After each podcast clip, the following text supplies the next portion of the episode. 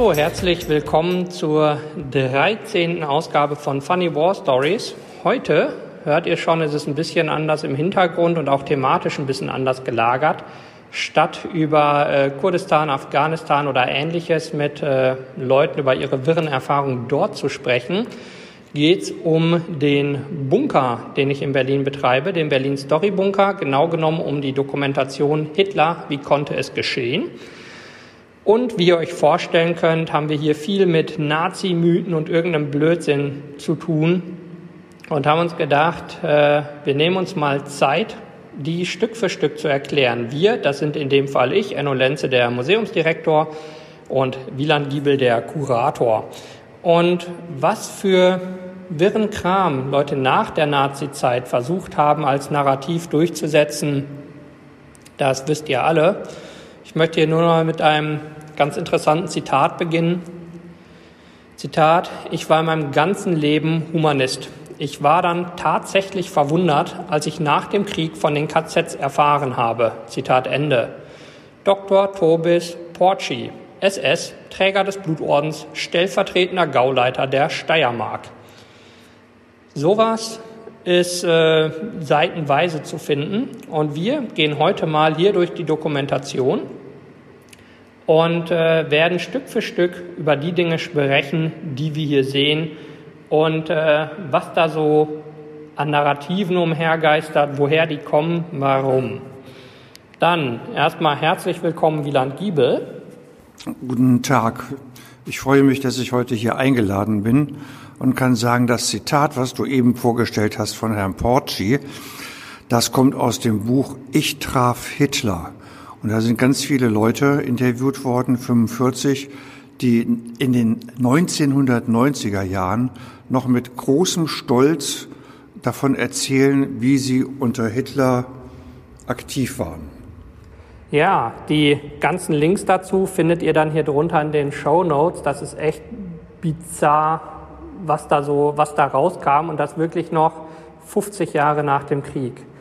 So, wir werden uns jetzt gleich äh, auf den Weg durch diesen Bunker machen. 6.500 Quadratmeter, ungefähr 3.000 davon diese Dokumentation auf drei Etagen. Das heißt, bereitet euch auf einen etwas längeren Weg vor. Wir fangen, würde ich sagen, mal kurz an mit Hitlers Kindheit oder wie das da so losging. Und zwar äh, heißt ja immer wieder, Hitler war äh, Deutscher oder doch eigentlich Österreicher und äh, oder vielleicht doch nicht. Wie, wie ist das? Was, also, er war in Österreich geboren. Ja. Er fühlte sich als Deutscher. Ja. Wie, wie zieht man das jetzt auseinander? Das ist eigentlich ziemlich einfach. Kann man sich vorstellen, wie das heute auch ist. Ähm, Österreich war ein Vielvölkerstaat. Da gab es Deutsche, Ungarn, Rumänen, Kroaten, Serben, Tschechen, Slowaken, Polen, Slowenen und Italiener. Und alles waren Österreicher. Und für Hitler und seine Familie war das total klar, dass sie Deutsche waren. Das ist ja heute auch nicht anders. Wenn man heute durch Kreuzberg geht und jemanden von türkischer Herkunft fragt, dann sagen viele auch, ich bin Türke oder fühlen sich als Türke. So war das eigentlich, das war überhaupt nichts Besonderes. Also er war in Österreich, aber absolut direkt an der Grenze zu Deutschland. Und nachher hat sein Vater, der ja Zollbeamter war, auch in Deutschland gewohnt, ein paar Kilometer hinter der Grenze und trotzdem in Österreich gearbeitet. Hm.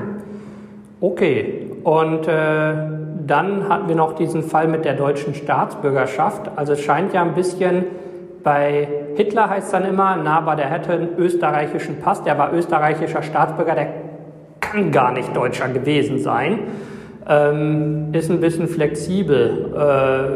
Äh, ja, ähm, es gab gar keine deutsche Staatsbürgerschaft. Das meinen die Leute immer, Deutscher gewesen. Es gab zu der Zeit die Staatsbürgerschaft der einzelnen Länder. Man kann ja zum Beispiel sagen, ähm, Thomas Mann, den hätten wir immer gerne als Deutschen. Thomas Mann war nie Deutscher. Er äh, hatte die Staatsbürger, die, die Bürgerschaft von Lübeck. Nachher ist er geflohen, hatte andere Staatsbürgerschaft. Nachher hatte die Staatsbürgerschaft von den Vereinigten Staaten von Amerika gehabt. Aber Deutscher als solcher, wie wir uns das heute vorstellen, einen deutschen Pass, das gab es gar nicht. Und deswegen gab es auch für Hitler keinen deutschen Pass. Aber Hitler hat ihn dann geschaffen, damit alle Deutsche sind. hm, dann gehen wir mal ein Stück weiter. Ähm, Im Prinzip können wir euch hier stundenlang erzählen, zu was wir hier in der Dokumentation wie gemacht haben. Aber wenn euch das im Detail interessiert, da haben wir einfach ein Video zu gemacht, die Kuratorenführung mit Wieland Giebel. Die findet ihr auch hier drunter in den Show Notes. Und wir springen mal weiter. Ja, das ist nicht spektakulär, soll man in zwei, drei Sätzen zusammenführen. Er hatte, zusammenfassen. Er hatte eine ganz normale Kindheit, wie die damals jeder hatte. Also der Vater war Choleriker, hat seine Frau verhauen, hat das Kind verhauen, hat gesoffen. Also es war ganz normal. Ähm, er hat im Ersten Weltkrieg überhaupt keine herausragende Stellung gehabt, sondern er war ein ähm, ganz einfacher Soldat, der nicht die geringste Führungsfunktion hatte und auch auf keinen Fall haben wollte. Unbedingt wollte er beim Militär bleiben und derjenige, der ihn gefunden hat, der gut sprechen konnte, war der Propagandaleiter der Reichswehr in München, Karl Mayer. Und dieser Karl Mayer hat ihn dann zu einer Partei geschickt, die heißt DAP, Deutsche Arbeiterpartei. Und aus dieser DAP, die haben da hat Hitler gemerkt, wie gut er auftreten kann, viel besser als die anderen. Und da hat er erst im Reden und in dieser Partei seine Rolle gefunden, hat die dann umbenannt in NSDAP. Richtig. Also das heißt, er hat nicht mal eine eigene Partei gegründet. Nee, der hat die Partei nicht gegründet. Der ist in eine, das war so eine Wirtshauspartei. Davon gab es unheimlich viele. Diese Partei hatte wirklich nicht mehr als zehn Mitglieder, das stimmt schon. Er hat dann, durch sein Reden hat er so schnell Leute erreicht. Das hat nur ein paar Monate gedauert. Dann hat er im Zirkus Krone, das war ein äh, Veranstaltungsgebäude in München, geredet und da hat er schon 2000 Leute hinter sich gehabt. Also so, so ganz grob zusammengefasst. Also er war ein Loser, der irgendwie aus dem Krieg gestolpert ist. Und ein Jahr später hat er vor 2000 Leuten gesprochen, so ganz also so grob über den Daumen, das ist so der, da, wo man sagen kann, da ändert sich's. Und jetzt heißt es ja immer, okay, niemand, niemand wusste davon, ist ja so das größte Narrativ in der deutschen Geschichte. Okay, also so 1921, 22, 23 irgendwie am Anfang. Also er war, er hatte zwar diese Partei, er hat irgendwie in München vor ein paar tausend Leuten gesprochen, aber dann war er so, aus heutiger Sicht würde man sagen, wie so ein Influencer auf einer niedrigen Ebene. Ja. Hat den irgendjemand schon für voll genommen außerhalb von, von seiner Bezugsgruppe oder seiner Peer Group? Man kann sich nicht vorstellen, wie blind die Deutschen waren und dass es möglich war, das alles zu sehen. Es gibt nämlich einen amerikanischen Journalisten, der heißt Cyril Brown. Und dieser Cyril Brown, der hat die Fähigkeiten von Hitler als Redner und als Organisator genau beschrieben. Der hat beschrieben, wie der Einsatz der bewaffneten SA-Schlägertrupps in München war. Ähm, der hat beschrieben, dass das nach dem Vorbild der italienischen Faschisten war. Die, die nannten sich Faschisten, die hießen Faschisten. Faschisten war nicht eine Bezeichnung, so eine, eine Schimpfbezeichnung, sondern ähm, die waren Faschisten und die Nazis später nannten sich auch Nazis. Das ist nicht im Nachhinein so gewesen. Also Cyril Brown von der New York Times beschreibt auch genau diese Brutalität. Er beschreibt den Antisemitismus und er hat die Nazis, Herr Hitler, die ganze Zeit im Blick. Er, er, er merkt, dass da jemand ist, der gefährlich ist. Ähm, er schreibt zum Beispiel, dass die Schlägertrupps von Hitler die Opposition zum Schweigen bringen. Wenn Hitler auftritt und redet, ähm, dann und irgendjemand sagt was Falsches, was dann nicht, sie nicht hören wollen, dann kommen die Schlägertrupps und machen den entweder mit Knüppeln oder mit Biergläsern, damit auf einen draufprügeln. Ja, Das heißt also, okay, die Gewalt war also von Anfang an da. Ja. Auch jetzt nicht, dass sich jemand dagegen gestellt hat. Also es gehörte sozusagen, so wie es scheint, zum ja, nein, Hitler hat ganz, ganz früh schon eine, so eine, die Vorform der SA gegründet, die hieß da noch nicht SA. Und ähm, das war einer der wichtigsten Teile im Erscheinungsbild. Ich glaube, die Verschwörungstheorien sagen ja, die amerikanischen Juden haben Hitler äh, groß gemacht und so weiter.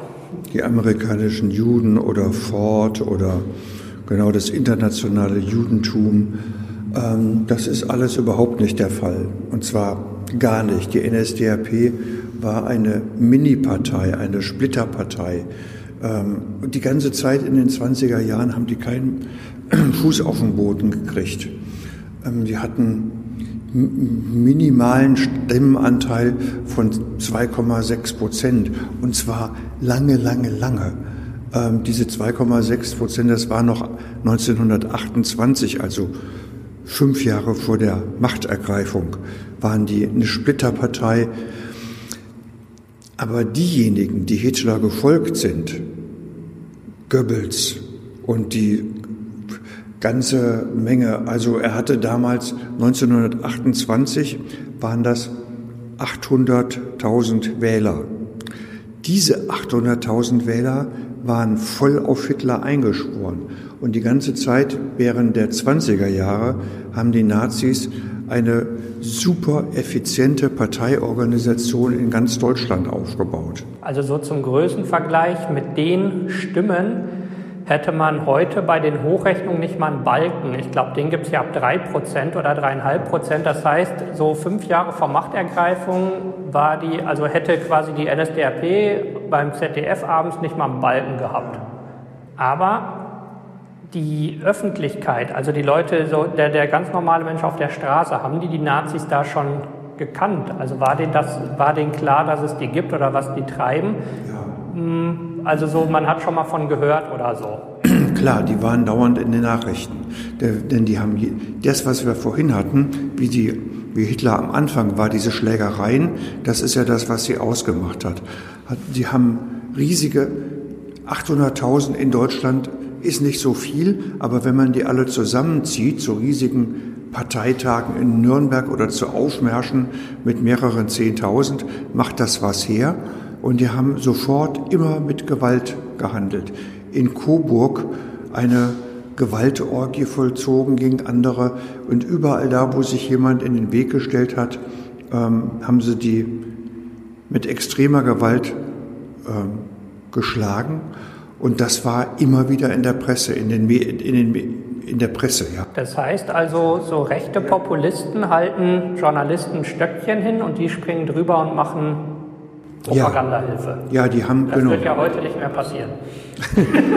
ja, ja. Die haben immer, die Presse hat ausführlich darüber berichtet.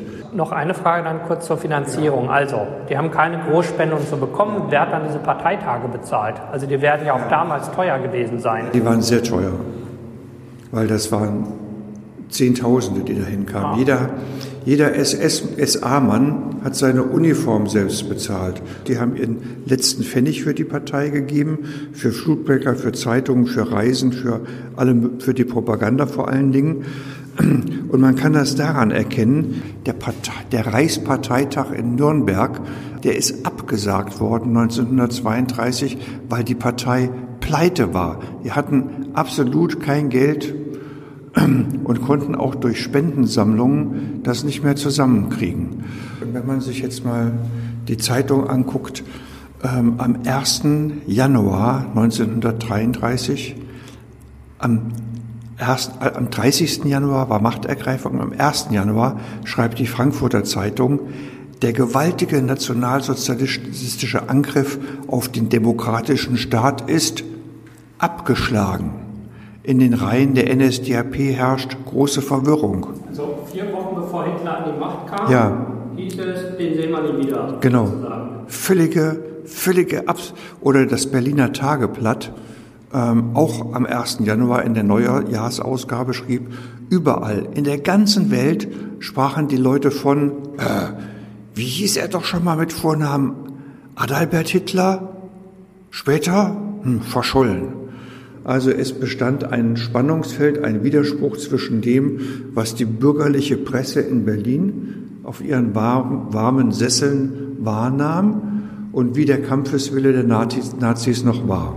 Was wir hier auch sehen, ist direkt nach der Machtergreifung so ein relativ berühmtes Bild, ein SS-Mann, der zusammen mit einem Polizisten und einem deutschen Schäferhund für, für Ruhe und Ordnung sorgt.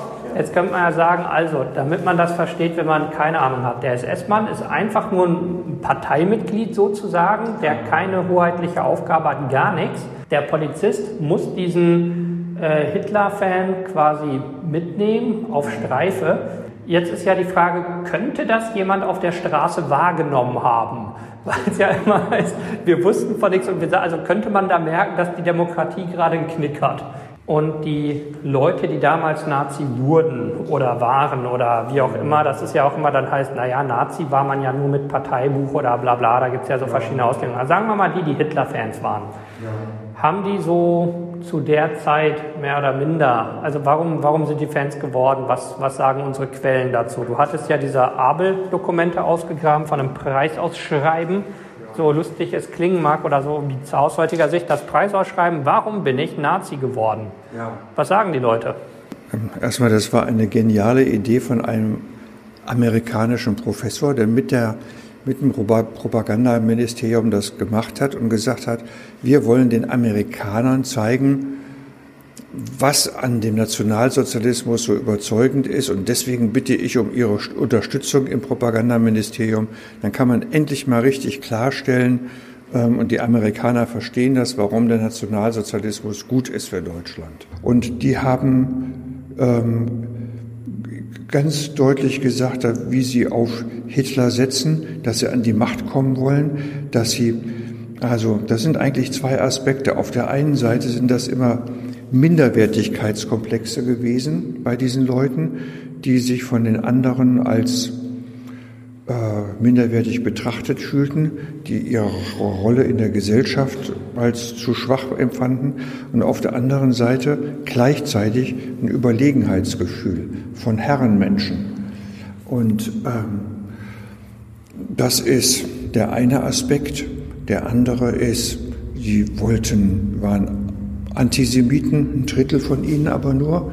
Nicht so, dass es so ganz viele waren, wie man sich das vielleicht vorstellt, war nicht der überwiegende Aspekt, sondern es waren viele kleine Handwerker, zufälligerweise bei diesen Berichten extrem viele Bäcker und die hatten es damals schwer aufgrund der wirtschaftlichen Lage und haben einen Messias gesucht, einen Führer, die haben auf jemanden gewartet, der das Ganze in Ordnung bringt, der wieder Zucht und Ordnung in die Gesellschaft bringt, der äh, die anderen in die Schranken weist.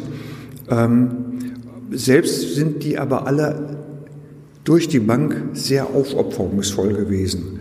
Was ihr Geld anging, haben gespendet und haben äh, viel Zeit dafür verbracht, zu Veranstaltungen von der Partei zu gehen und Propaganda zu machen und so. Das schon. Dafür wollten sie nachher auch belohnt werden. Und die sind in der Regel auch belohnt worden, indem sie dann Jobs gekriegt haben.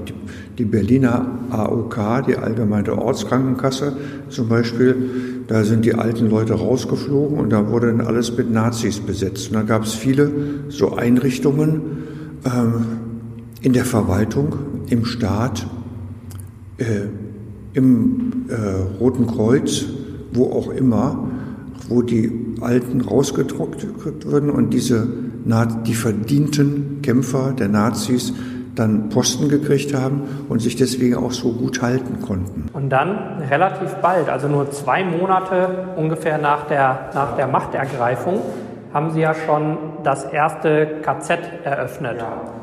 Nazi-Horden gingen rum und haben Zehntausende Menschen entführt und in, im Prinzip in ihre Folterkeller gesteckt. Und was machte die, die Polizei, die Gerichte? Ja, nochmal um zu den Zahlen, wenn man dann das im Kopf hat. In Bayern waren das 10.000 Kommunisten, Sozialdemokraten. In Preußen, größer als Bayern, waren das bis zu 70.000 die in Lager kamen. Die Polizei hat nichts gemacht. Die Polizei war zu dem Zeitpunkt, das ging unheimlich schnell. Übernahme von allen Organisationen. In der Polizei hatte die Nazis natürlich auch Sympathisanten, so wie das später in anderen Ländern war, wo sie eingefallen sind. Und überall da und in allen Organisationen, wie was ich vorhin gesagt habe, Allgemeine Ortskrankenkasse, Rotes Kreuz oder Schulen oder Universitäten. Natürlich gab es da überall Nazis, vorher schon, und die sind dann nach, nach oben gespült worden und an die Macht gekommen. Die Gewerkschaften sind verboten, verboten worden. Also die, das waren wilde, sorry, das waren wilde KZs und in diesem Musik mal, da steht Konzentrationslager der Standarte 208 und die stehen davor. Ja, das ist die SA-Standarte. Das heißt, die SA hat ihr Privatgefängnis gemacht. Das ist hier gerade in Oranienburg, gab es woanders auch. Oranienburg war ein großes in der Prinz Albrecht Straße, also heute bei der Topografie des Terrors. Die Topografie des Terrors, nur so zur Orientierung, das liegt hier in Berlin zwischen Potsdamer Platz und Checkpoint Charlie, was ja aber damals auch schon mitten in Berlin war. Ich meine, die Leute erzählen ja immer, man wusste ewig nicht, was die Nazis tun und so. Wir reden jetzt von März 33 oder angefangen hat es dann ja so äh, Februar oder so, das muss man ja aufbauen äh, zum Teil mitten in Berlin, auf dem Land, also an allen, an allen möglichen Orten mit einem großen Schildrand, dran, Konzentrationslager mit bewaffneten Zivilisten davor, die es bewachen. Ja. Das hat keiner mitbekommen. Paramilitärs, die haben, das stand natürlich auch mit voller Stolz in den Zeitungen, wie die Gegner, des, ähm, wie die Gegner der Nazis äh, verfolgt worden sind. Das ist nicht im Heimlich passiert. Es ist,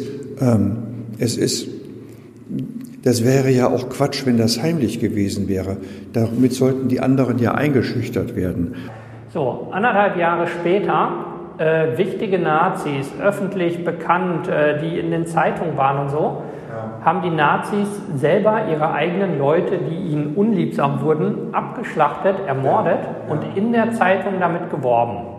Ja, ähm, genau das mussten die. Und nochmal vorher, ganz kurz, wirklich einem Satz. Die Gewerkschaften sind verboten worden, die Bücherverbrennung nicht nur in Berlin auf dem, auf dem äh, Opernplatz damals, in allen Städten organisiert von den Studentenschaften. Ähm, das hat jeder Student mitgekriegt, das haben die Eltern mitgekriegt. Alles das war natürlich öffentlich und alles musste öffentlich sein, weil es ja Propaganda war.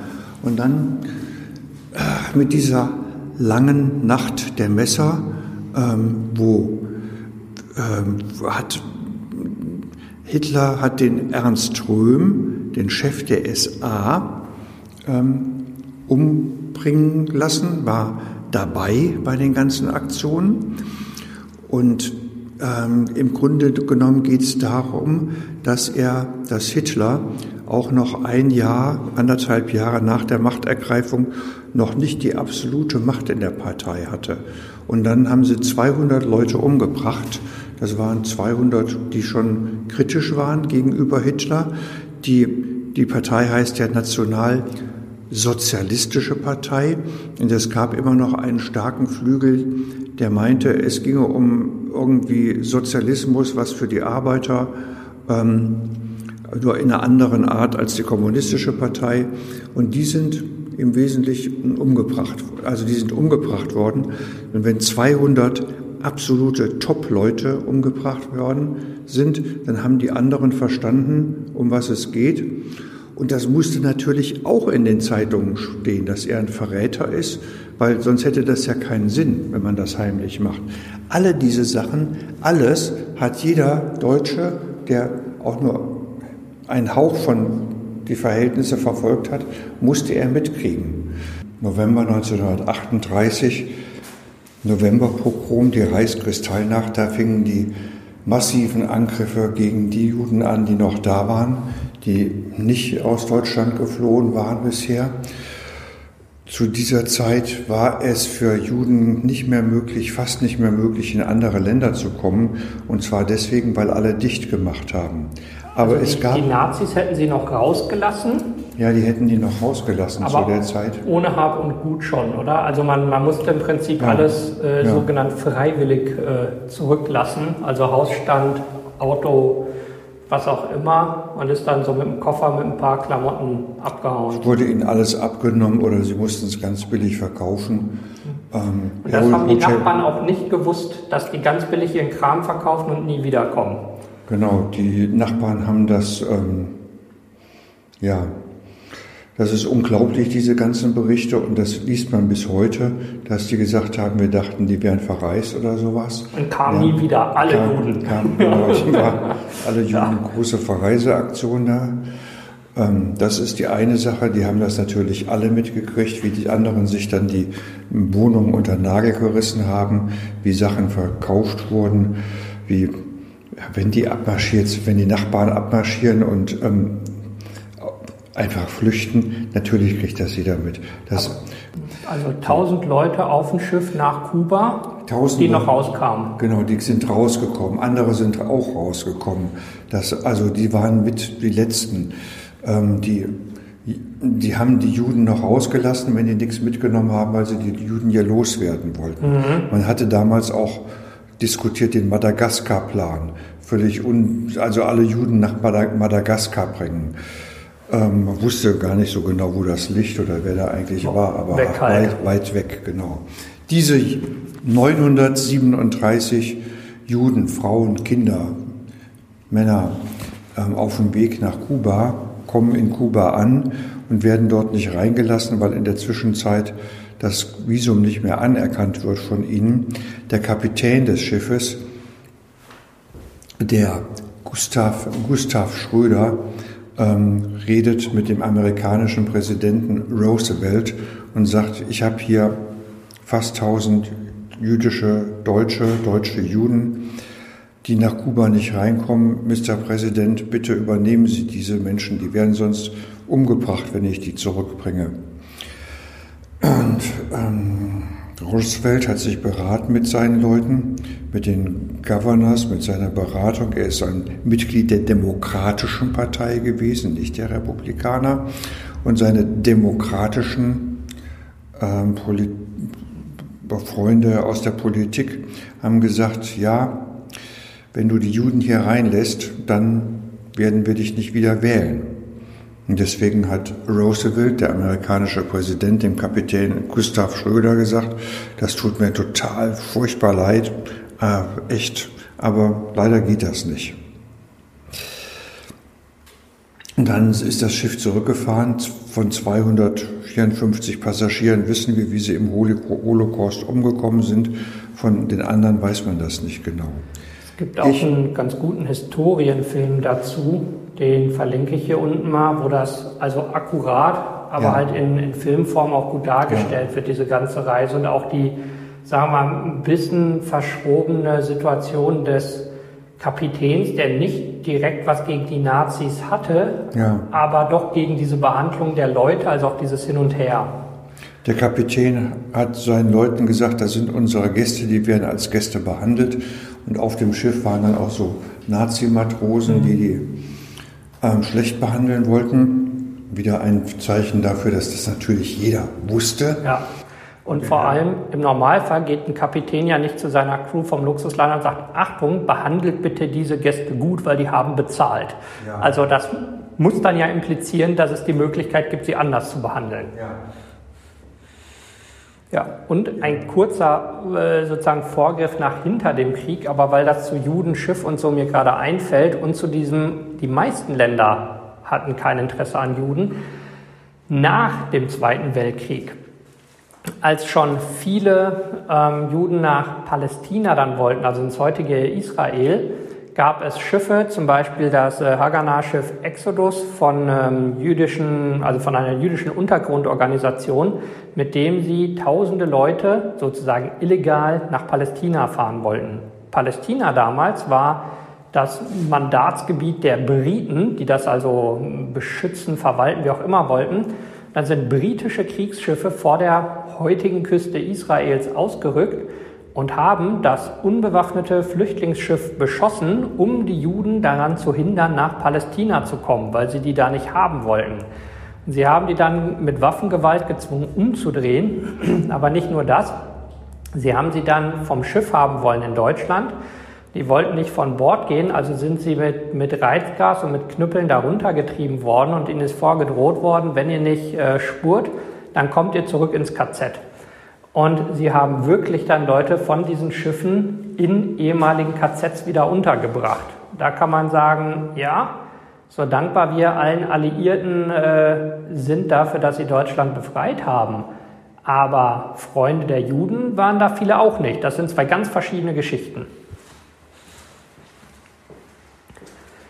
So, dann haben wir ja noch eine, eine ganze Menge mehr Mythen. Danach ging der Zweite Weltkrieg los oder noch nicht der, noch nicht der Krieg in dem Sinne, dass geschossen und äh, wirklich Kriegshandlungen stattfanden, sondern, sagen wir mal ganz haarscharf davor, Österreich, äh, der sogenannte Anschluss Österreichs. Und da sind wir ab und zu mal hier in, im Berlin Story Bunker kritisiert worden von Österreichern, die sagten, wir würden den Kampf der Österreicher gegen Hitler ja gar nicht so richtig zeigen. Was wir hier zeigen, ist unter anderem das Bild, auf dem österreichische Soldaten die Nazi-Soldaten erwarten und ein Banner in der Hand halten oder über die Straße gespannt haben mit Willkommen deutsche Brüder. Wie, wie war das, dieser Kampf der Österreicher gegen die Nazis? Willkommen, deutsche Brüder. Das war vielleicht von den Nazis aufgehängt, aber das entsprach genau dem, wie die Mehrheit der Österreicher das empfunden hat. Die haben sich, als sie wollten, das ist ja so, Deutschland war ja erfolgreich und, und Österreich war nicht erfolgreich. Österreich war so ein Anhängsel eigentlich. Deutschland hatte dann äh, war wirtschaftlich gut geworden und wir sind immer noch in der Zeit vor dem Zweiten Weltkrieg. Und äh, viele von den Österreichern wollten heim ins Reich. Vorher gab es noch keine Abstimmung, aber kurz danach dann ähm, wurde abgestimmt und es waren 99 Prozent der Österreicher für den Anschluss. Jetzt kann man sagen, das ist alles erzwungen gewesen. Ja, natürlich. Aber die Historiker sagen auch, 85 bis 90 Prozent der Österreicher wären auch dafür gewesen, wenn das nicht erzwungen gewesen wäre. Die Österreicher wollten zu Deutschland und zwar ähm, im ganzen Land und das war der eine Anschluss. Es gab noch mehrere Anschlüsse, die vor dem Zweiten Weltkrieg stattgefunden haben, nämlich das Saarland, das Rheinland ähm, und dann die, das Sudetenland. Alles ähm, nach dem Sudetenland dann die Zerschlagung der Resttschechei. Alles Aktionen der Nazis, die ohne fast ohne militärischen Einsatz ähm, funktionierten. Was haben die Nazis gelernt? Die Nazis haben gelernt, wir können uns diese Länder nehmen mit riesiger Frechheit, ohne dass was passiert, ohne dass die Engländer oder die Franzosen, die militärisch ja eigentlich viel stärker waren, ähm, eingegriffen haben und die Zusagen gegeben haben und ihre Zusagen nicht gehalten haben. Ja, das äh, kommt einem ja ein bisschen bekannt vor. Also aus trauriger Weise haben da manche Leute aus der Geschichte nicht gelernt, habe ich immer das Gefühl. Und zwar gab es äh, auch für andere Länder Garantien, dass äh, größere Länder wie Frankreich oder äh, Großbritannien gesagt haben, wir helfen euch. Und zum Beispiel als die Ukraine, also jetzt in jüngerer Vergangenheit sozusagen, seine Atomwaffen abgegeben hat, und die waren eine der größten Atommächte der Welt, haben, also die drittgrößten, haben die, äh, wurde im Budapester Memorandum festgelegt, dass unter anderem Frankreich Sicherheitsgarantien gibt, im Falle eines Krieges gegen die Ukraine werden sie zur Hilfe kommen, wenn sie dafür ihre Atomwaffen abgeben. Also haben die Ukrainer gesagt, na super, das machen wir. Und dann kamen die Russen und haben die Krim übernommen und haben auch so eine, hm, nennen es wir mal, nennen wir es mal irgendwie sowas wie eine Abstimmung gemacht, bei der auch irgendwie überraschend knapp dicht an 100 Prozent Leute dafür gestimmt haben, dass sie dahin wollen. Und passiert ist genau nichts. Also niemand kam der Ukraine zur Hilfe. Und ähm, da könnte man ja eigentlich sagen, man müsste aus der Geschichte gelernt haben, dass äh, wenn da eine Macht kommt und einem anderen Land etwas wegnimmt und keiner zur Hilfe eilt und so, dass das irgendwie schlecht ist, ist aber nicht gelernt worden. Dann, als der Zweite Weltkrieg dann tatsächlich losging, der Überfall auf Polen, da haben wir ja in dieser Radioansprache von äh, Hitler, seit 5.45 Uhr wird zurückgeschossen, eigentlich direkt äh, auf fünf Wörter zwei Lügen. Ja, die erste Lüge ist, es war um 4.45 Uhr und zurück, zurückgeschossen wurde natürlich nicht, sondern Polen wurde, Polen wurde angegriffen und Polen schwante, wussten, dachten sich, dass es auch ein Angriff auch von Seiten der Sowjetunion kommen wird. Ähm, es ist völliger Humbug, dass die Polen einen Angriffskrieg gegen die Deutschen vorgeplant haben. Das gibt es manchmal als Begründung von so Rechten, die sagen, wir haben uns ja nur gewehrt. Das ist ja Unsinn. Man muss einfach die Kräfteverhältnisse angucken und warum sollten die Polen Deutschland angreifen? Deutschland war die ganze Zeit auf dem Expansionskurs und hat andere Länder überfallen. Also in der ganzen Reihenfolge der Länder, die wir eben hatten, ist Polen das nächste gewesen. Die Wehrmacht ist mit massiv in Polen einmarschiert und hat innerhalb von wenigen Wochen ganz Polen unterjocht. Dann ging das weiter mit den anderen Blitzkriegen auf der ähm, westlichen Seite. Dann wurden nämlich ähm, Dänemark, Norwegen, die Niederlande, Belgien und Luxemburg danach Jugoslawien, Griechenland bis hin nach Kreta überfallen und erobert und Frankreich, Frankreich, die Hälfte von Frankreich besetzt. Frankreich, nach dem Frankreich-Feldzug kam Hitler im Juli 1940 nach Berlin zurück in einem sagenhaften Triumphzug, den er vorher mit dem Reichspropagandaminister Goebbels besprochen hatte, wie das alles abläuft, wie viele Kameras da stehen, was da für Filme gedreht werden, wie gejubelt wird. Und ähm, dieser Moment, der 6. Juli 1940, nach der nach dem Sieg über Frankreich. Das ist der aller, der Höhepunkt der Zustimmung der Deutschen zu Hitler. Da heißt ja 80, 90 Prozent standen hinter ja, Hitler. Ja.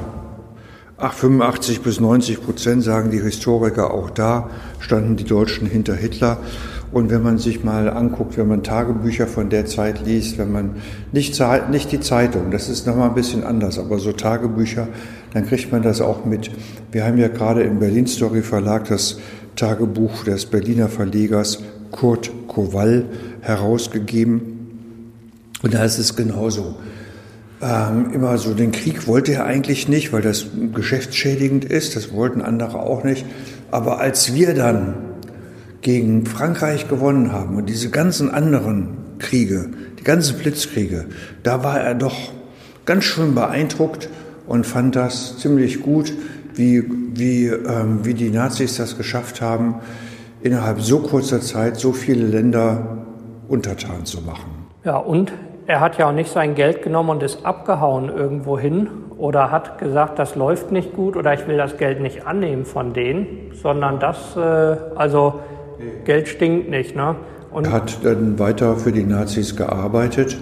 Er hatte, ist ähm, als richtig armes Schwein mit ähm, 70 Reichsmark, das sind 280 Euro oder so, 1936 ähm, direkt nach der Olympiade von Dresden nach Berlin gekommen, ist hier zum Millionär geworden, zum Umsatzmillionär, hat noch 1900 in, den Kriegsjahren noch jeweils 100.000 100 äh, Reichsmark Gewinn gemacht, Profit. Dem ging es richtig gut. Und das ist eigentlich sehr parallel zu wie zu den anderen. Hier hat er gejubelt und am Ende des Krieges, als seine, als sein, sein Verlag bombardiert worden ist, da sprach er von Terrorangriffen und redete sich so raus, dass er sagte, wir sind von Anfang an verführt worden. man konnte gar nichts für. Hitler alleine war schuld und der Rest hat nichts gesehen. Ich auch denke, und die Leute, die hier also am 6. Juli 1940 gejubelt haben, weil sie gerade alle anderen Länder drumherum eingenommen haben, das sind dann die, die Postwenden fünf Jahre später erzählt haben, dass sie gar nicht wussten, dass es einen Krieg gab oder ja. sie, haben, sie haben nie davon gehört und sie haben noch nie eine Zeitung gelesen. Ja. ja. Muss man sagen, der Hitler, der war da auch sehr geschickt. Der hat die Generale ähm, alle eingewickelt. Der hat den viele zum General Feldmarschalen gemacht oder zum Generalobersten. Jägermeister. Und, der also Jägermeister. Tatsächlich, ja, daher kommt der, der ja. Name des Getränks ja. Also ja. jeder hat einen dummen Titel gekriegt. Göring war Reichsjägermeister und daher Reichsmarschall. Also es ist unglaublich und die sind ja auch darauf abgefahren. Machen einen kurzen Sprung sozusagen und sind jetzt äh, in der Ukraine und zwar 1941, 42 schon, äh, wieder zu dem Thema, wer hat was gewusst und nicht gewusst. Das heißt ja zum einen, die Leute hier wussten nicht, dass Krieg stattfindet, die Leute im Krieg wussten nicht, dass Krieg stattfindet, die Generäle wussten es eigentlich auch nicht. Und wenn, dann wusste aber keiner, dass es Kriegsverbrechen gibt und die Wehrmacht schon mal gar nicht. Ja, der, der Holocaust fing an zusammen mit dem Krieg im Osten. Erst durch den Krieg, durch die Kriegssituation ist es möglich gewesen, ähm, an der Ostfront diese extremen Grausamkeiten zu betreiben. Die Leute, die das gemacht haben, die die, die Juden umgebracht haben, ähm, das waren normale Polizisten eigentlich. Wir wissen ja, dass sechs Millionen Juden im Holocaust umgekommen, umgebracht worden sind. Was einem manchmal nicht so richtig klar ist, dass die ersten zwei Millionen mit der Hand erschossen wurden, mit der Pistole. Das ist alles Handarbeit gewesen. Und dazu sind die allerersten, die ausgesucht worden sind, um das zu machen, sind Polizisten aus Hamburg gewesen. Das ist das ein Bataillon, ein Polizeireservebataillon. 500 Männer. Diesen 500 Männern wurde auch gesagt, um was es geht, nämlich die Männer aussortieren für ein Lager, ein, ähm, um zu arbeiten. Und die alten, kranken Frauen und Kinder sollen oft an der Stelle, auf der Stelle erschossen werden. Von diesen Jetzt wollte man ja nicht irgendwelche Luschen damit haben, Weicheier, sondern es musste richtig laufen und deswegen hat man, um die Sache durchzuziehen, diese 500 Männer gefragt, wer von euch will nicht mit? Von den 500 haben sich zwölf gemeldet. Die mussten nicht mit. Die konnten in Hamburg bleiben. Die wurden nicht bestraft. Die wurden nicht degradiert, ihre Familie wurde nicht degradiert, die wurden so ein bisschen als Kameradenschweine angesehen, weil sie da nicht mitgemacht haben. Ne? Aber, ähm, aber die sind in keiner Weise sind nicht an Irgend, die Wand gestellt Nicht an die Wand gestellt, irgendwas. Alles, was man so kennt an, wo, so an Ausreden, wenn man nicht mitmacht, wurde man an die Wand gestellt. Das, das war, ja 42, ne? also mitten war, im Krieg. Genau, das war mitten im Krieg. Ich muss noch mal sagen, am Ende des Krieges ist es etwas anders gewesen. Ja. Das also was 44, 45 angeht, hat sich das geändert, aber zu dieser Zeit gar nicht. Also erstens wusste man, die wussten, was auf sie zukommt. Die haben diese Mordaktion der Einsatzgruppen durchgeführt. Einsatzgruppen ist nicht die freiwillige Feuerwehr, Einsatzgruppen sind nicht Pfadfinder, Einsatzgruppen, das sind die Mordkommandos der Nazis, die erst in Polen und dann in der Ukraine die Menschen erschossen haben. Jeder wusste das. Zum Beispiel, die Soldaten haben ja Briefe nach Hause geschrieben an ihre Frauen. Da heißt es zum Beispiel, ich habe die Kinder erschossen, dabei sagte ich mir, ohne die Mütter können sie nicht überleben, also erlöse ich sie. Oder ein anderer schrieb an seine Frau, Männer, Frauen, Kinder, alles umgelegt. Die Juden werden gänzlich ausgerottet. Liebe Heidi, mach dir keine Gedanken darüber. Es muss sein. Jetzt ist die Frage, könnte Heidi jetzt mitbekommen haben, dass dort Juden ausgerottet werden? Ja. Ähm. Hat Heidi vielleicht mit ihrer Mutter und ihrer Freundin darüber gesprochen? Ja. Hat Heidi. War sie zu blöd zu verstehen, die Juden werden gänzlich ausgerottet? Ja. Also, das sind dann die Leute, die nachher sagen, ja gut, aber wie war denn dieser Satz zu deuten? Das war ja völlig ja. vage und unklar. Ja. Aber wie wir ja gelernt haben, es gab auch Leute, die haben sich dagegen gestellt, die großen Helden des Widerstandes. Und da gab es welche, die waren ganz dicht an Hitler.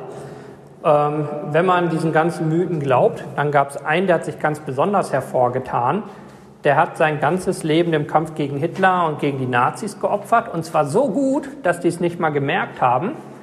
Und um seine Tarnung perfekt zu machen, hat er als Nazi-General gearbeitet und unter seinem Kommando Zehntausende Zivilisten ermorden lassen. Und das war der Rommel. Wie kommt es dazu, dass heute noch die Bundeswehr ihn als Vorbild für die Soldaten zeigt und Kasernen nach ihm benennt, weil er so ein großer Widerstandskämpfer gewesen sein soll? Das soll ich jetzt beantworten. ich kann es nicht. Also ich glaube, ich kann nicht so viel Lack saufen, um dieser Ausführungen zu folgen? Ähm, ich auch nicht. Rommel war genauso wie alle anderen in der Wehrmacht ähm, in alle Kriegsverbrechen von Anfang an äh, war Teil davon. Er war Teil dieser Kriegsverbrechen. Er hat die mitgetragen. Er hat die die Oberkommandierenden an der Ostfront haben die Soldaten und die Zivilisten verhungern lassen. Die, es war ein Ausrottungskrieg. Sie haben Hitlers Ausrottungskrieg unterstützt. Rommel hat Hitlers Aus Ausrottungskrieg unterstützt. Er war ein guter Soldat, er war sehr gut ausgebildet, er war ein äh, guter Stratege. Und genau das bedeutet ja, dass er genau wusste, was er tut. Er war sich äh, über das, über seine Taten total im Klaren. Und ähm, diese, für diese Ausrottung ist er verantwortlich. Und deswegen kann ich aber auch also überhaupt nicht verstehen, warum es noch eine Rommelkaserne gibt. Ich, es geht über mein Vorstellungsvermögen völlig hinaus, warum das, das Bundesverteidigungsministerium das heute noch, warum wir das zulassen. Die, diese, also die Generale, die mitgemacht haben und alle anderen Leute, klar. Dann gab es die Vernichtungslager, ähm, die auch ja, im Großen und Ganzen bekannt waren gab es, also eigentlich gibt es ja zwei Ebenen. Wusste der normale Zivilist, also sozusagen das, das blöde Kind vom Land, bis hin zum US-Präsidenten äh, so mal die ganze Skala durch. Wer konnte dort die Informationen nicht bekommen haben, wer konnte sie bekommen haben? Eigentlich wusste es doch jeder. Ja, und gar nichts mehr sagen. Das stimmt nämlich. Fangen wir an beim, fangen wir oben an beim US-Präsidenten. Der wusste das durch seinen Geheimdienst, der wusste das durch die jüdischen Organisationen und der wusste das auch ganz persönlich, weil ein junger polnischer Diplomat, der heißt Jan Karski, ähm, vom polnischen Widerstand in die Vereinigten Staaten geschickt worden ist. Jan Karski wurde erst in die Lager gebracht. Er hat das mit eigenen Augen gesehen. Er hat gesehen, wie die Leute zu den Vernichtungslagern gebracht wurden. Alles. Er wusste, dass der Holocaust, dass es, er, hat mit, er ist Augenzeuge dessen gewesen, wie die Juden ausgerottet worden sind, wie sie zusammengetrieben worden sind. Und dieses hat er mehr als eine Stunde mit dem Präsidenten der Vereinigten Staaten darüber gesprochen, mit Präsidenten Roosevelt, und zwar im Juli 1943. Und daraufhin ist gar nichts passiert. Die, das war kein, den Juden zu helfen, war kein Kriegsziel der Amerikaner und kein Kriegsziel der Engländer. Karski hat nämlich auch in London mit der britischen Regierung gesprochen, hat das alles genau dargestellt. Diese Regierung wussten das aber nicht nur von aus dem Augenzeugen Karski, sondern die jüdischen Organisationen haben ähm, genau geschildert, was in Osteuropa für ein riesiges Schlachthaus für Juden aufgebaut wird. Und dann Wir, die anderen Leute. Und dann die, die einfachen Leute. Die einfachen Leute noch ein Satz zu den Vereinigten Staaten, ganz einfach, weil ähm, auch im Jahr 1942, noch früher als Karski da war, gab es riesige Veranstaltungen in New York im Madison Square Garden, also in diesem Veranstaltungsraum, wo 20.000 Juden waren und auf diese Massaker hingewiesen haben. Ähm, Churchill hat da sogar noch eine Grußbotschaft geschickt, ähm, weil er schon seit Jahren, von, von seit Monaten von diesen Gräueltaten, er schreibt in dieser Grußbotschaft, ich habe die Gräueltaten der Nazis schon vor Monaten verurteilt. Das heißt, er. Churchill weiß es, Roosevelt weiß es. Ja. 20.000 Leute auf einer öffentlichen Veranstaltung. Ja. Der Soldat an der Front weiß es, das ist ja, ja auch 42. Ja seine Heidi zu Hause weiß es, ja. weil das ihr in Briefen schreibt. Ja. Wer weiß es nicht? Die Opfer wissen es sowieso. Es wissen auch die normalen Deutschen. Ich möchte was erzählen von meiner Mutter. Ja. Meine Mutter war damals 14 Jahre alt und die war in Weimar in einer Schule. Nebenan ist das ist Buchenwald auf dem Ettersberg, das Konzentrationslager. Und die Kinder, wenn die Pause hatten, dann haben die sich darüber unterhalten, heute werden wieder welche oben auf dem Ettersberg verbrannt, weil man das nämlich so riecht. Man roch, man roch in, man roch in Weimar, wie die Leichen verbrannt wurden. Es riecht so süßlich. Und wenn die Kinder im Alter von 14 Jahren das, sich darüber unterhalten, dann wissen das natürlich auch die Eltern, dann weiß das die ganze Stadt Weimar. Es kann in Weimar keinen, es kann keinen gegeben haben, der das nicht mitgekriegt hat.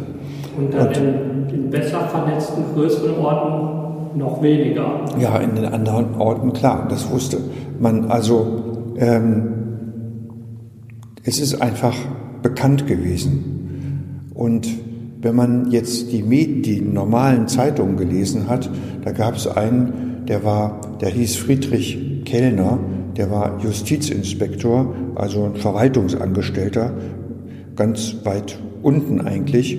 Der hat nur aus den Medien gesammelt, welche, na, welche Nachrichten es gibt. Und dann hat er auch mit Leuten immer gesprochen, die von der, ähm, von der Front kamen einer hat ihm erzählt, ein in Ur ein, ein Urlaub befindlicher Soldat berichtet als Augenzeuge fürchterliche Grausamkeiten im besetzten Polen. Er hat gesehen, wie nackte Juden und Jüdinnen, die vor einem langen, tiefen Graben aufgestellt wurden, auf Befehl der SS von Ukrainern in den Hinterkopf geschossen wurden und in den Graben fielen. Der Graben wurde dann zugeschaufelt, aus den Gräben drangen noch oft die Schreie. Friedrich Kellner, das Buch heißt Vernebelt, verdunkelt sind alle Sinne, alle Hirne und äh, auch das zeigt wieder, dass man, wenn man das wissen wollte, wenn man nicht sich ganz verschlossen hat, ähm, das wusste, von der Vernichtung der Juden, von den Überfall auf andere Länder. All das war bekannt. Das, was wir immer wieder heute hören, aber man wusste ja, man muss, wusste ja nichts, man musste mitmachen, beides stimmt nicht. Was ich da auch ganz interessant fand, wir hatten ja mal so grob geguckt, wie viele Orte der Zwangsarbeit gab es und mit was könnte man das heute größenmäßig vergleichen. Und so ganz, ganz grob kamen wir drauf, ungefähr so viel, wie es heute Matratzengeschäfte gibt, gab es damals Orte, in denen Zwangsarbeit stattfand. Und zu den Top-Zeiten waren 20 Prozent der arbeitenden Leute Zwangsarbeiter. Das heißt also, wenn man sagt, man wusste nichts, das ist so wie wenn man heute sagt, ich habe noch nie ein Matratzengeschäft äh, gesehen und äh, ich sehe auch jeden fünften meiner Kollegen nicht. Also es ist halt nicht, dass man sagt, das ist jetzt fraglich, sondern es ist hochgradigst unglaubwürdig. Also einfach so, dass, äh, dass, dass man die Diskussion eigentlich schon gar nicht, nicht, äh, gar nicht mehr führen muss. So, nachdem Karski dann die Welt nochmal explizit informiert hatte, äh, und einige sagten, wussten sie eh schon, zwei Jahre später, 1944, war dann der D-Day. Also die große Landung, vor allem der Amerikaner, aber auch Kanadier und Briten und andere Nationen, die eigentlich in einem völlig desaströsen und schiefgehenden Einsatz in, äh, in Frankreich gelandet sind, weil sie einen Tiefseehafen brauchten und äh, Füße auf dem Kontinent und so weiter. Und genau an dieser Stelle, wo wir jetzt im Bunker stehen, vor einem Bild von diesem D-Day, also eines der klassischen, wie von dem Landungsboot die Leute ins Wasser rennen Richtung Strand. Hier standen wir vor ein paar Wochen noch mit äh, Herrn Lashy. Das ist der Schwiegeroper vom äh, US-Botschafter in Deutschland, Richard Grinnell. Und der war als Soldat im D-Day oder nicht im D-Day, sondern kurz darauf, wenige Tage später an dem Strand im Einsatz, aber in dem Einsatz, der zu diesem D-Day gehört. Und der war 18 damals und der hat uns erzählt, er wusste ja genau, worum es geht. Also er wusste erstmal, seine Überlebenschancen sind gering. Er fährt darüber mit der Chance, gar nicht oder nur in Teilen zurückzukommen. Aber er wollte die Welt von den Nazis befreien. Und äh, das heißt, ihm war ja auch völlig klar, worum es geht. Und bei dieser Sache ist es dann auch so, da fing der sozusagen der, der Krieg auf dem Boden hier von äh, Richtung Westen aus an oder wurde richtig groß in Europa. Und auch da war es ja so, dass die Nazis jederzeit ihren Krieg hätten beenden können. Die hätten ja sagen können, okay, wir lassen es, äh, aber sie wollten ja nicht. Und dann, es gab ja noch und noch ein Auftürmen und die Leute haben immer weitergemacht. Ja, die Deutschen haben bis zum Ende gekämpft. Man möchte daran erinnern, dass die Amerikaner 400.000 junge Soldaten verloren haben. 400.000 junge Männer, die 18, 19, 20 Jahre alt waren, die wussten, was sie zu, auf sie zukommt, die, denen ganz klar war, welche Gefahren ihnen drohte und die das auf sich genommen haben. Ich war vor kurzem, vor einiger Zeit in in Vereinigten Staaten in der Nähe von Mississippi in einem Ort, der heißt Galena, ein ehemaliger Bergwerksort. Da ist ein riesiges Erinnerungsmal an die Soldaten, die gefallen sind.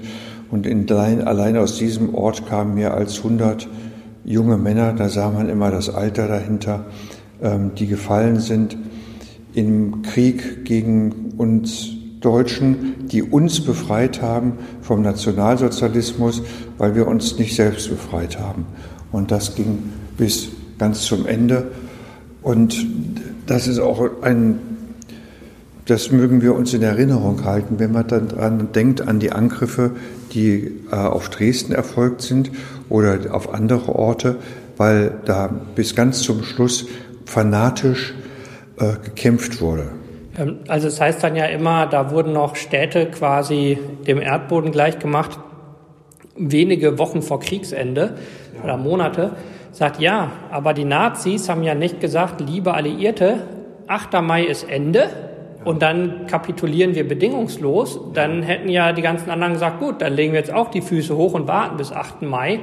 Aber es gab ja dann auch noch quasi kurz vor Schluss die Ardennenoffensive, wo die Nazis über äh, Belgien, über die Berge gefahren sind mit Panzern, was man nicht für möglich gehalten hat, dass das geht. Und sie sind dann dort durchgebrochen und haben dann noch versucht, die Amerikaner abzuwehren und ganz am Ende dann das letzte Aufgebot oder die, ähm, der sogenannte Volkssturm, wo jeder, der sonst vom Schreibtisch aus gemordet hat, also daher kommt ja der, der, der Begriff Schreibtischtäter, und alle Leute wurden nochmal aufgestellt, also im Prinzip alles, was Beine hat und laufen konnte, außer Frauen, das finde ich da ja auch ganz interessant, äh, so, oder kaum Frauen, musste nochmal an die Waffen. Und da haben wir hier so ein Bild, da sind Männer drauf, die halt sowieso typische Büroangestellte zu der Zeit oder so aussehen. Die haben ihre gewaschenen Hemden mit gestärkten Kragen, die Krawatte sitzt, der Hut ist gebürstet, äh, der Mantel ist ordentlich umgeschlagen, ist gebürstet, da ist nichts dran. Das heißt, sie, sind frisch rasiert, die sind gut genährt. Das sind so eklige, fette Nazi-Schweine, die sich die ganze Zeit haben gut gehen lassen. Ich habe im Leben genug Flüchtlingscamps gesehen oder ähnliche Sachen, wo Leute waren, die im Krieg gelitten haben. Und die Leute auf diesem Foto, diese Nazis, haben definitiv nicht gelitten. Das sind die reinen Kriegsgewinnler, die jetzt nur angepisst sind, weil sie jetzt noch was tun sollen. Und äh, ein bisschen tiefer ist ein Bild von Jugendlichen oder so Jungen, so zwischen 12 und 15 oder so ungefähr. Ne, Gab es aber auch jüngere und ein bisschen ältere, die in so nicht ganz passenden Uniformen stehen. Die Uniformen haben aber auch keine Löcher, keine Macken und nix. Die sind nur offensichtlich zu groß. Denkt, dass diese Jungs dort damit 12, 13 nicht mehr abhauen konnten, Mitte 45 und dass sie auch nicht richtig kapiert haben, worum die ganze Sache geht, das glaube ich gerne. Aber auf dem Foto darüber sind Männer, die so die Eltern sein könnten oder dürften vom Alter her. Und die sind die ganze Zeit wohlgenährt als Nazis durch den Krieg gegangen. Und auch in Leipzig und Dresden haben die schön ihren Job weitergemacht, weil sie ja profitiert haben. Also die, die hatten gar kein Interesse zu gehen. Also die hatten Zeit. Wir haben es ja vor einer, ungefähr einer Stunde erzählt 1934 haben die Nazis in der Zeitung damit geworben, dass sie morden. Elf Jahre später sagen Leute, wir haben nie davon gewusst und unsere Kinder wurden arme Opfer, ihr hättet doch fahren können. Also vorher. Ja, sie sind nicht geflohen.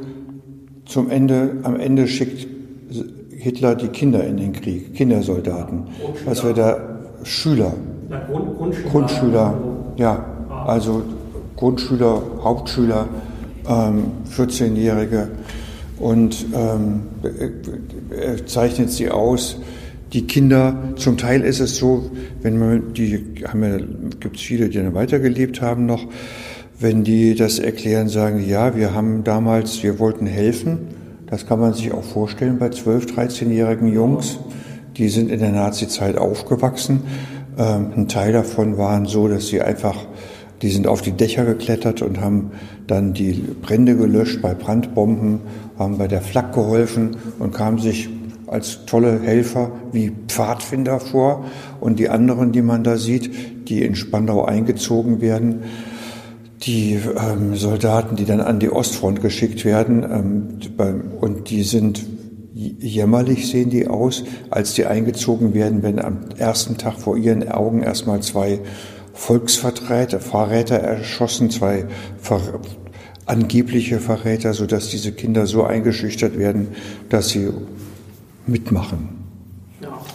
Und das war ja also relativ am Ende, was auch überraschend spät kam und was ich, was glaube ich, was äh, hier bei uns immer die meisten Fragen aufwirft, ist so ein ganzer Knubbel von Sachen, nämlich der Bunker von Hitler, also der sogenannte Führerbunker und äh, Hitlers Tod. Der Bunker von Hitler ist nämlich überraschend spät entstanden, also so nicht mal ein Jahr vor Ende des Krieges. Und äh, Hitler, also wirklich gängige Fragen sind hier, gibt es den Führerbunker noch? Äh, ist Hitler wirklich tot gewesen und dieses ganze Hin und Her drumherum? Da ich sagen, wir versuchen das jetzt mal auf ein paar Minuten kurz zu kriegen. Wie war das? Ich würde mal sagen, wahrscheinlich chronologisch. Wann wurde der Bunker von Hitler gebaut? Wie hat Hitler sich umgebracht? Wo ist die Leiche? Und wo ist der Bunker noch übrig oder nicht? Der Bunker wurde ganz spät gebaut, der Führerbunker, weil man eigentlich, ja, erstmal dachte man, hatte man ja gar keine Bunker hier, weil man nicht damit gerechnet hat, dass die ähm, Bombenflugzeuge hierher kommen. Wir haben zwar die anderen angegriffen, aber nicht damit gerechnet, dass Berlin hier, Deutschland angegriffen wurde. Es gab keine Bunker. Der Bunker, in dem wir uns hier gerade befinden, der Anhalter Bunker, Berlin Story Bunker, der wurde geplant und ist dann erst 1943 fertig gewesen, zum, wo Zivilisten reinkamen. Am Anfang nur mit Ausweisen, dass es Nazis waren, am anderen, nachher ging das ein bisschen durcheinander. Also zwei Drittel vom Krieg gab's. Zwei Drittel von gab es keinen Bunker. Es gab keine Bunker für Zivilisten und es gab auch keine Bunker für die, äh, kaum Bunker für die Nazi-Führung. Also es gab einen Bunker für den Hitler, so einen Vorbunker. Und erst als man, als die Bomben größer wurden und das ähm, Dach dieses Bunkers, das unter des unterirdischen Bunkers zerschlagen hätten, hat Hitler angeordnet, dass ein Bunker größeren, mit größerer Haltbarkeit gebaut wird, mit größerem Dach. Der Bunker wurde erst 44 fertig. Also ganz am Ende, als Hitler eingezogen ist, dann im Januar, ab Jan Januar kam er hier zurück, hatte in der Reichskanzlei gelebt und ist dann so ab Februar im Bunker gewesen. Da war der noch feucht. Weil muss man sich vorstellen, die Außenwände ungefähr vier Meter Stahlbeton, das Dach vier, vier Meter auch, wie hier, vier Meter und dann Erde drüber. Das heißt, das konnte gar nicht austrocknen. Das musste schnell gehen. Das konnte gar nicht austrocknen. Das muss eine furchtbare. Das heißt also, drei Monate hat er im Prinzip im, im Bunker nur gelebt. Er war so, drei so Monate in dem Bunker, ja. Genau, also weil so in der, also viele Leute stellen sich ja so vor, er hat halt diesen Führerbunker und das war dann so ein luxuriöser Palast mit Gold und Marmor und ja. ein paar Etagen und Ballsälen und was es da alles für Schrott gibt. Und da hat er die ganze Zeit gelebt. Und in also, Wirklichkeit nee, war es Genau, überhaupt nicht. Er war dann nur ganz zum Schluss drinne und der Führerbunker war auch nicht luxuriös in keiner Weise, sondern das war ein, ein Mini-Loch. Das Zimmer, in dem er dann sich erschossen hat, am 30. April 1945, das hat noch nicht mal zwölf Quadratmeter. Das sieht aus wie so eine ganz kleine Studentenbude und ist auch übervollgestellt gewesen. Da ist eine Sofagarnitur drinne ein Dreisitzer, zwei Sessel, ein Schreibtisch. Und wenn man eine von den Türen aufmachen wollte, musste man einen Stuhl wegtun, wegschieben, aber man wusste gar nicht, wo man den hinschieben soll. Über den Kopf halten. also es sieht halt echt aus wie so ein, diese Puzzle, wo ein Stück ja. fehlt, die man früher als Kind im Auto immer gespielt hat, wenn es langweilig war. Also so, man weiß nicht von wo nach wo man schieben soll. So, und dieses Loch, da hat er sich drin die Kugel gegeben. Genau oder Gift da, genommen? Da hat er erst, ähm, hat das mit seinem Arzt besprochen und der hat gesagt, da muss man ähm, einen festen Willen haben und diesen festen Willen nämlich in das Zyankali beißen und gleichzeitig dann abdrücken an der Schläfe. Eins das von beiden er, bringt einen dann schon um. Ja, und da der Führer einen festen Willen hatte, hat er das geschafft. Sehr neben, gut. Neben ihm saß Eva Braun und ähm, Eva Hitler zu dem Zeitpunkt. Frau Hitler, nicht für Eva Braun. Ich danke für die Korrektur. Klugscheißen es wir ja. ähm, ja, genau. Werde ich immer wieder korrigiert. Und ähm, die hatten ja davor geheiratet, war zu sozusagen eine Kurzehe, die etwas unglücklich dann in einem Doppelselbstmord geendet hat. So unglücklich finde ich das nicht in dem Fall. Ja, für die Eva vielleicht. Genau. Ne? Aber die wollte ja mit ihrem geliebten, ja. geliebten Adi in den Tod gehen. Also die waren dann beide tot und die lagen hier. Die Mitarbeiter, jetzt kam ja die Frage, haben die... Hm, ist der wirklich tot oder wirklich hat er bei tot? VW in Argentinien gearbeitet? Ja, also die, er hatte seinen Selbstmord sehr lange vorher angekündigt. Und eigentlich schon am 1. September 1939, äh, als, es in, als er im, eine Rede gehalten hat zu Beginn des Ersten Weltkriegs und wo er gesagt hat, entweder wir gewinnen den Krieg oder ich äh, überlebe ihn nicht. Und das war ihm, glaube ich, von Anfang, das war ihm klar. Und auch hier im Führerbunker hat er immer wieder darüber gesprochen, dass er sich umbringt. Er hat dann mit den Ärzten besprochen, wie das am besten geht. Er hat sein Testament gemacht. Er war umgeben von Menschen, die ihn seit sehr vielen Jahren oder Jahrzehnten kannten. Deswegen ist ein völliger Unsinn diese Theorie, dass dann da ein Doppelgänger war. Das, jeder merkt, wenn das nicht der Hitler ist, mit seiner ganzen Autorität und Ausstrahlung. Ähm, also das war nicht der Fall dann hm, hat er gesagt, wenn ich äh, mich erschossen habe, hat angeordnet, dass die Leiche dann von ihm und von seiner Frau nach draußen vor den Bunker gelegt wird und angezündet wird. Das war auch alles ganz genau schon organisiert. Also der hatte vorher schon dafür gesorgt, dass Benzin zusammengeholt wird und noch während er seine Henkersmahlzeit gegessen hat, überliefert ist Spaghetti mit einer leichten Tomatensauce. Da hat er, wurde schon alles für seine, für seine Verbrennung vorbereitet. Italienisches Essen passte dann ja zur letzten Nachricht. Schöner Übergang. Italienisches Essen, weil er wollte unbedingt ähm, verbrannt werden, weil die letzte Nachricht im Führerbunker war, dass Mussolini, der Faschistenführer in Italien, an einer Tankstelle in Mailand, Milano, kopfüber aufgehängt worden ist, zusammen mit seiner Geliebten und einigen anderen. Und das war nochmal ein Anlass, dass Hitler darüber geredet hat, dass er auf alle Fälle gründlich verbrannt wird. Vorher hat er schon gesagt, ich will nicht auf dem Roten Platz, auf dem Roten Platz in Moskau in einem Käfig ausgestellt werden bei Stalin. Also ihm war ganz klar, dass er verschwinden musste. Deswegen wurde, nachdem er tot war und die Mitarbeiter das gerochen haben, die haben nämlich die Schüsse nicht gehört, weil so, so Krach war von dem selbst in der Tiefe dieses Bunkers, sieben Meter unter der Erde, hat man das Gedonnerer gehört durch die Luftschächte von den Granaten. Weil das vergessen die Leute oft. Durch die Luftschächte äh, hört man eine Menge von draußen. Auch hier im Bunker, selbst wenn wir hier sechs Meter unter der Erde sind, hören wir zum Beispiel Gewitter. Und da kann man sich vorstellen, das dürfte ähnlich sein von, von der Art, wie der Schall da gewandert ist, ja. Seine Leiche wurde durch den Flur des Bunkers und dann ein Treppenhaus zum Gartenausgang gebracht. Also so der Hinter, Hinterausgang Hin, sozusagen. Genau. Der Hinterausgang, der nach oben ging. Der eine Ausgang ging Richtung alte Reichskanzlei und Eingang ging zur neuen Reichskanzlei. Und der Hinterausgang führte in so einen Gartenbereich. Und da lag die, wurde die Leichen, wurden die beiden Leichen in eine Grube geworfen und Benzin drüber gegossen.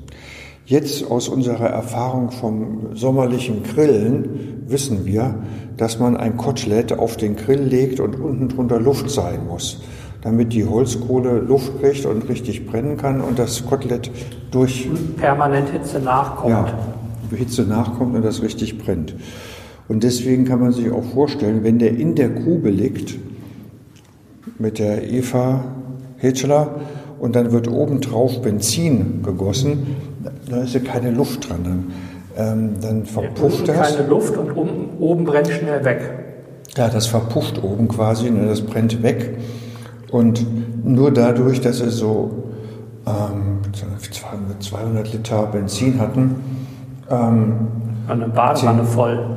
Eine Badewanne, ja, 10 Kanister A20 Liter, ähm, die sie da drüber gegossen haben, waren die dann ziemlich verkokelt. Ja, die Leichen lagen da. Die Mitarbeiter ähm, haben dann nach und nach den, entweder sich umgebracht. Zwei Generäle haben dann gesagt, da ist dann Feierabend hier, dann machen wir auch hier Kugel geben. Die lagen dann darum. Ja, und Der, keiner wollte Hitlers Platz einnehmen, ne? was ja für ja. einen Diktator untypisch ist, genau. dass keiner weitermachen wollte. Er hat Nachfolger ernannt, aber es war. Die haben dankend abgelehnt. Das war, das war irgendwie äh, so eine drittklassige ähm, Figur ähm, und genau, normaler, eigentlich, wenn ein Diktator weg ist, stellt man sich vor, dass zig Leute sich danach streben, so eine schöne Diktator, Diktatorenstelle anzunehmen. Und das war hier nicht der Fall. Es war noch da der Reichspropagandaminister Goebbels, der hat noch einen Tag weitergelebt mit seiner Frau Magda und den sechs Kindern. Und Magda Goebbels hat danach ihre sechs Kinder umgebracht und gesagt, ein gnädiger, ein gnädiger Gott wird verstehen, dass ich, dass diese Kinder keine Perspektive haben nach dem Ende unserer Nazizeit und dass ich ihnen die Erlösung gebe. Die sind ja dann alle zusammen sozusagen mit Hitler verreist am Ende. Genau, die sind alle zusammen verreist und der Hitler und Hitler ist dann zwei Tage später von den Sowjets ge gefunden worden und in das in die Kommandantura nach Buch zu dem Krankenhaus, wo jetzt das Krankenhaus Buch ist, gebracht worden. Da wurde er seziert von dem ähm, obersten Pathologen der sowjetischen Armee. Und was fand der? Der war sehr gründlich und er fand dabei raus, dass der Hitler nur ein Ei hatte, ein Hoden. Äh, das wurde dokumentiert. Das, und ähm, das hat aber damals keine Beweiskraft gehabt. Keine, man hat sich nur gewundert.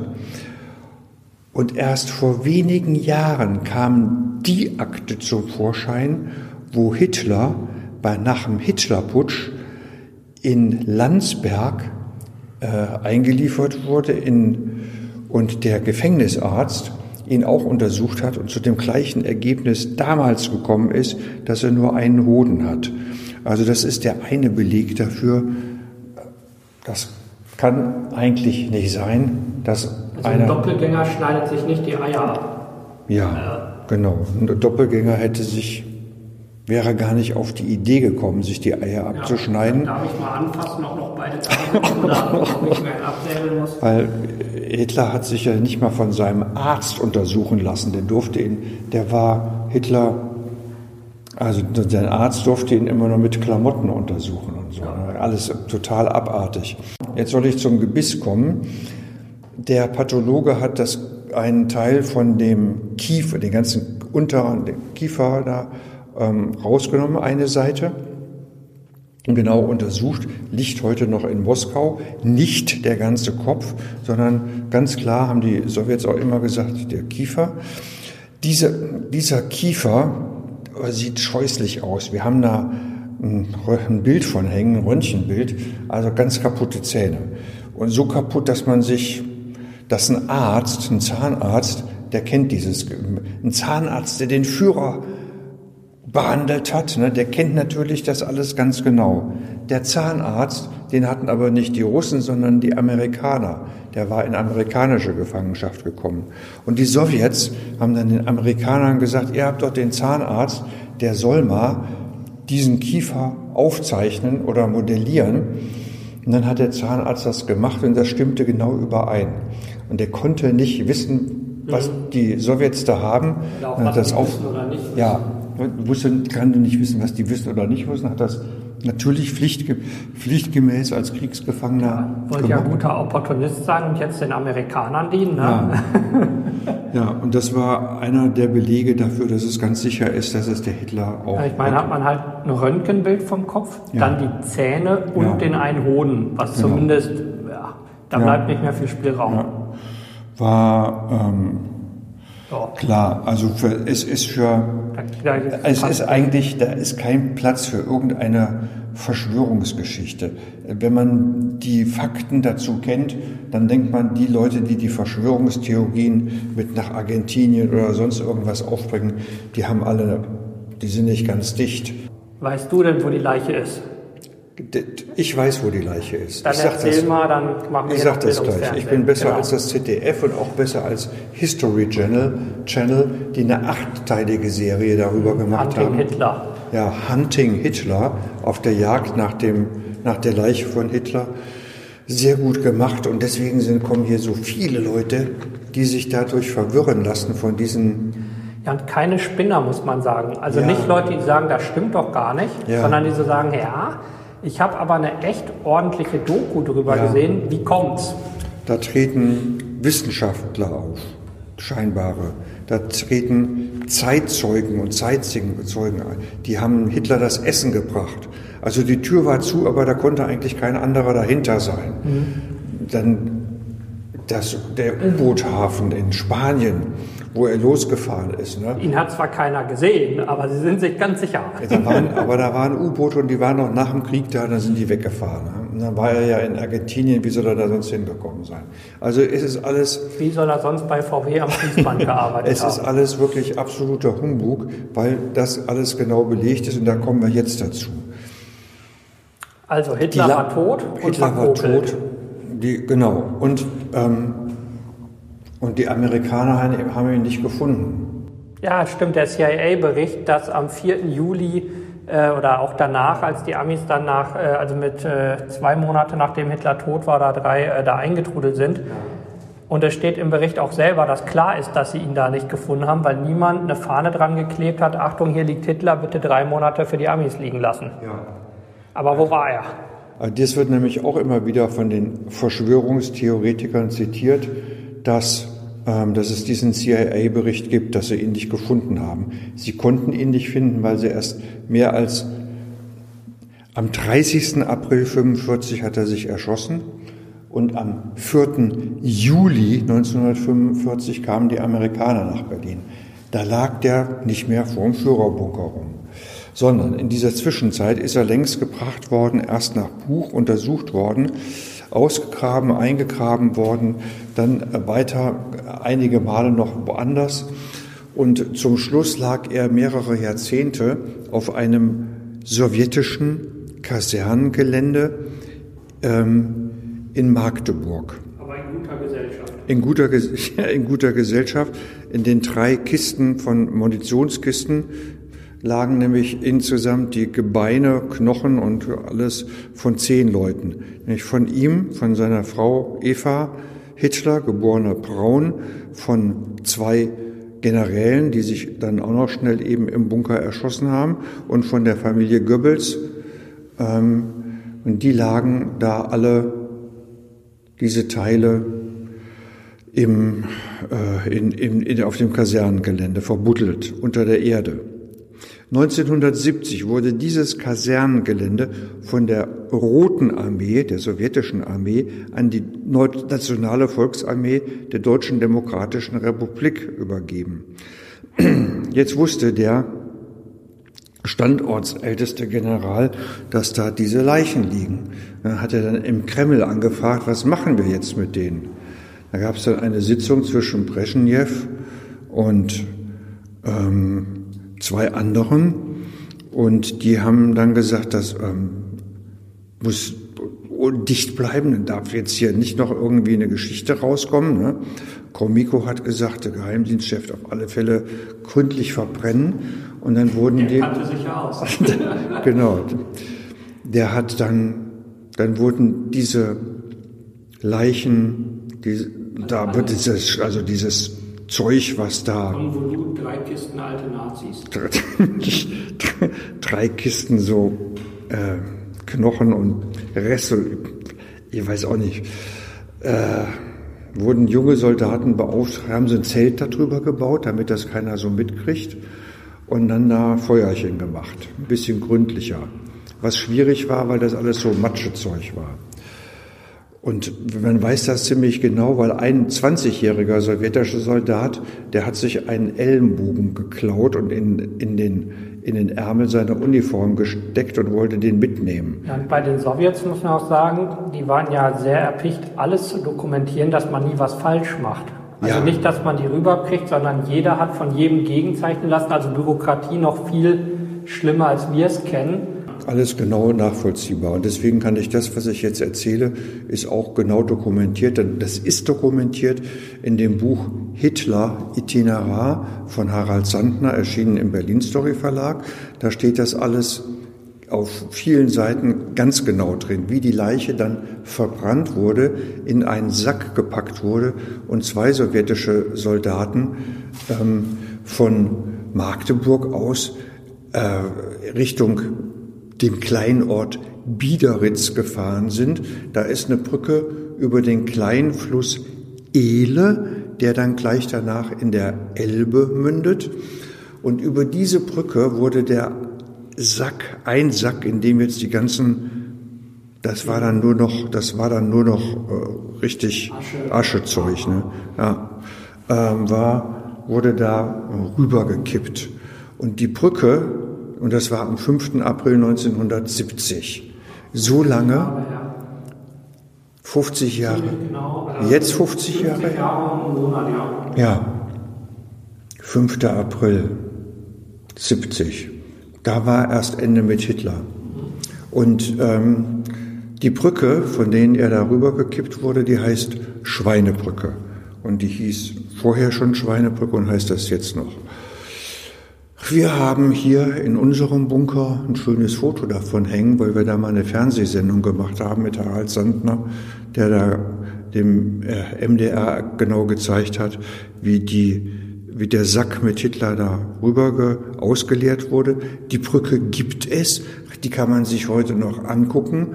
Die sieht jetzt ein bisschen anders aus, weil die so nach EU-Standards gebaut ist, aber da kann man die ganze Geschichte sehen. Und der, was ist jetzt noch der?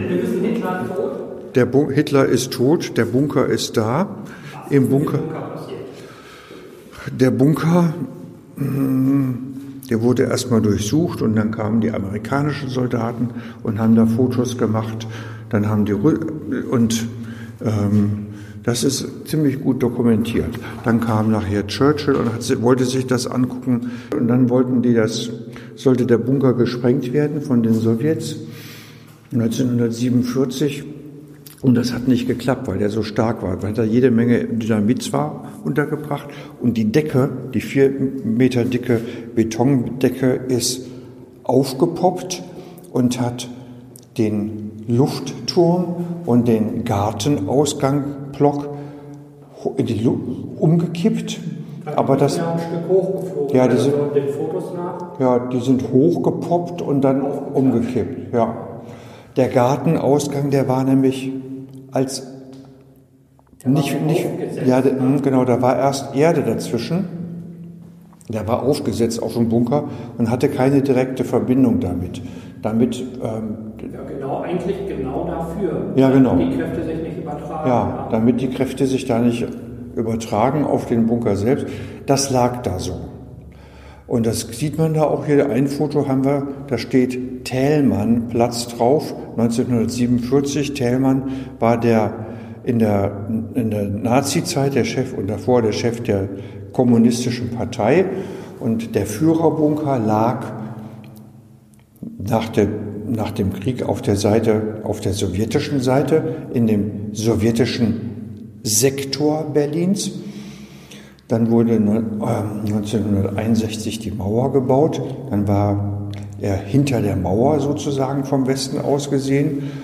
Und ich, als ich als Schüler in Berlin war, da sind wir wie alle anderen am Potsdamer Platz zu, diesem, zu dieser Aussichtsplattform hochgeklettert, haben da rüber geguckt und dann sagte so ein alter Mann, und da hinten, wo dieser Erdhügel ist, da ist der Führerbunker.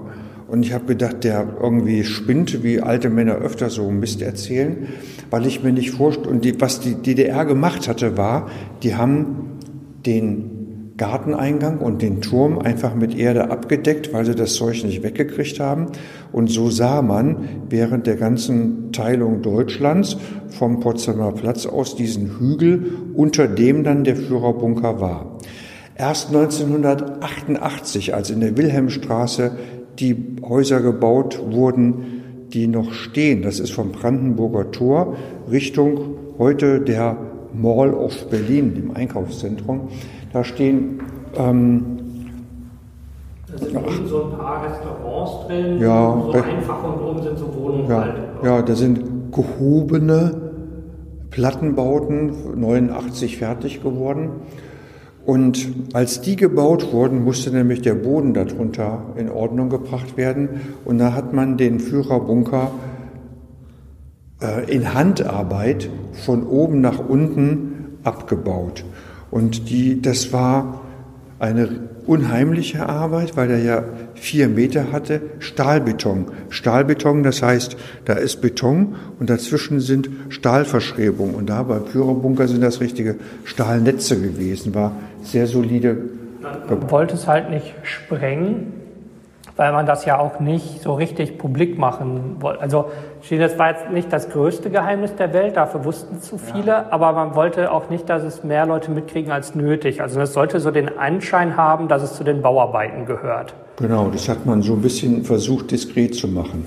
Zunächst musste man aber um dieses Gebäude herum überhaupt erstmal frei machen, dass um diesen, um diesen unterirdischen Bunker äh, sieben Meter tief aus, ausschachten, damit man da dran kam und dann von oben an ab Presslufthämmern. Im Prinzip wegkloppen, also ja, so wie, wie, wie Bergbau fast, ja. so Stück für Stück runternehmen. Und wir haben hier eine Zeichnung, weil es einen Mann gab, ähm, Erhard Schreier, der hat sich verkleidet als Bauarbeiter und hat das alles aufgezeichnet, was damals passiert ist. Und hat genaue Zeichnungen gemacht, wie der Bunker aussah, welche Größenverhältnisse. Der Bunker ist nämlich, der Führerbunker ist aus der Hand gebaut worden. Da gibt es keine Baupläne zu. Und erst durch diese Zeichnung wussten wir, wie der genau aussieht. Und erst aufgrund dieser Zeichnung konnten wir das Modell, was hier steht, was die äh, Monika Bauert gebaut hat, eine Filmarchitektin. Filmarchitektin hat das für uns gebaut. konnten wir das nachbauen. So, der ist dann 1988 abgerissen worden. Noch eine Geschichte dazu. Da war nämlich der Erhard Schreier, der hat das gezeichnet. Und da war noch so ein anderer, der hat immer fotografiert. Der hatte Angst, dass er ertappt wird, dass er da heimlich ja, zeichnet. Und die beiden haben nämlich gedacht, der andere ist von der Stasi. Und die haben nie miteinander geredet. Und erst als die Mauer dann weg war, haben die sich irgendwann mal getroffen und, und gesagt, dass die beide eine Bestandsaufnahme gemacht also haben. beide illegal da. Beide- und beide, beide- dachten, der andere ist der Spion. Genau. ja.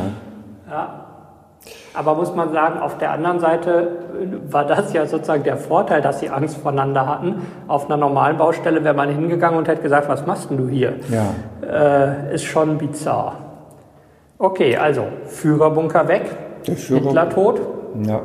Nazis nicht weg. Die Nein. meisten Nazis haben ja nicht besonders gelitten danach. Nein, viele von den führenden Nazis haben super Posten gekriegt beim Aufbau von der Bundeswehr, Ja. waren bei der NATO. BND, Bei der NATO. äh, ja, auch die Leute bei anderen Behörden oder bei Organisationen wie beim Internationalen Olympischen Komitee, das hat man denen ja nicht so nachgesehen. Und wen man noch so hatte an, an Nazi-Generälen, da gab es ja einige, die ganz gutes Auskommen in Ägypten hatten und dann von dort aus weiterhin Juden angreifen konnten. Ähm, die, die haben ja alle ganz gute Verwendung gefunden. Oder der Raketenbauer ähm, von Werner von Braun. Da verlinke ich auch noch die, äh, sehr interessanten Podcast von oder von und mit äh, Lauer, der dazu eine Menge rausgefunden hat, dass der gar nicht so viele Raketen gebaut hat. Also ist eine andere Story.